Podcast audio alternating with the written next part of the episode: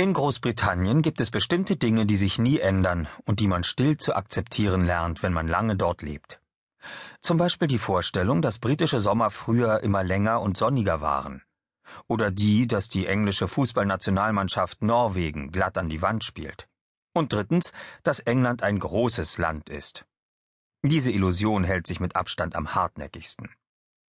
Wenn man in einem Pub erwähnt, dass man von Surrey nach Cornwall fahren will, eine Entfernung, die die meisten Amerikaner mit Kusshand zurücklegen würden, um sich einen Taco zu kaufen, blasen die Gesprächspartner die Backen auf, schauen sich mit wissender Miene an und stoßen die Luft aus, als wollten sie sagen, Auweia, das ist ja ein Ding.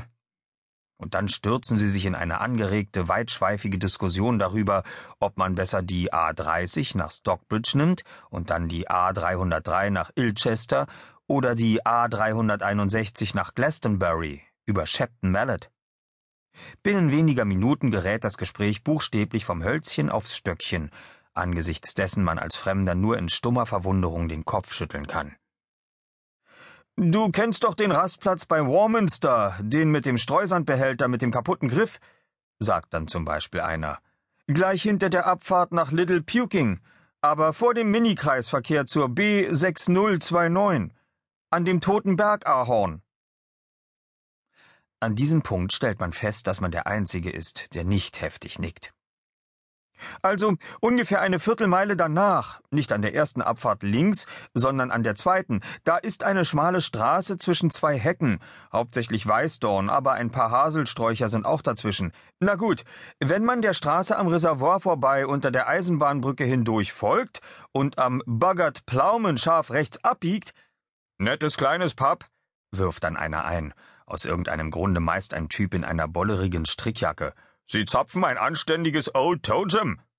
Und auf der Schotterstraße durch das Schießübungsgelände der Armee fährt und hinten an der Zementfabrik vorbei, dann mündet sie auf die B3689, die Umgehungsstraße um Rams Dropping. Da spart man gut drei, vier Minuten und vermeidet die Eisenbahnschranke bei Great Shagging. Es sei denn natürlich, man kommt von Crew Kearney, fügt garantiert jemand anderes hinzu. Aber wenn man aus Crew Kearney kommt, nennen Sie zwei oder mehr Männern in einem Pub den Namen zweier beliebiger Orte in Großbritannien und Sie haben stundenlang nur noch ein Thema. Wo immer Sie hinwollen, man wird sich darüber einig sein, dass Sie es mit knapper Not schaffen, wenn Sie weder durch Oakhampton noch durch das Stadtzentrum von Oxford und schon gar nicht von Freitag, 15 Uhr, bis Montag, 10 Uhr, über die Severn Bridge nach Westen fahren. Und an Feiertagen sollten Sie sich grundsätzlich überhaupt nicht von der Stelle bewegen. Ich, ich gehe dann nicht mal zum Laden an der Ecke, piepst garantiert ein kleiner Wicht von den billigen Plätzen stolz dazwischen, als vermeide er durch bloßes Zuhausebleiben in Staines schon seit Jahren einen berüchtigten Engpass bei Scotch Corner.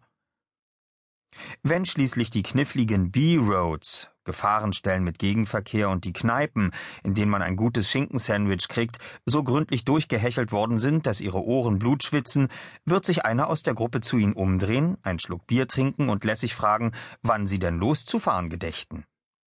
In dem Fall dürfen Sie nie ehrlich und dusselig, wie Sie nun mal sind, antworten Ach, ich weiß noch nicht, wahrscheinlich so gegen zehn. Denn dann geht alles wieder von vorne los. Zehn Uhr? sagt einer und wirft den Kopf zurück, als wolle er ihn abschütteln. Sie meinen zehn Uhr morgens? Er macht ein Gesicht, als hätte er einen Cricketball in die Weichteile gekriegt, wolle aber nicht losgreinen, weil seine Freundin zuguckt. Hm, es liegt natürlich ganz bei Ihnen. Doch wenn ich persönlich um drei in Cornwall sein wollte, wäre ich schon gestern losgefahren. Gestern? sagt dann jemand anderes und gluckst angesichts dieses unangebrachten Optimismus leise in sich hinein. Ich glaube, Colin, du vergisst, dass diese Woche in North Wiltshire und West Somerset Kurzferien sind. Zwischen Swindon und Warminster wird es grauenhaft. Nein, im Grunde hätte man schon Dienstag vor einer Woche losfahren müssen.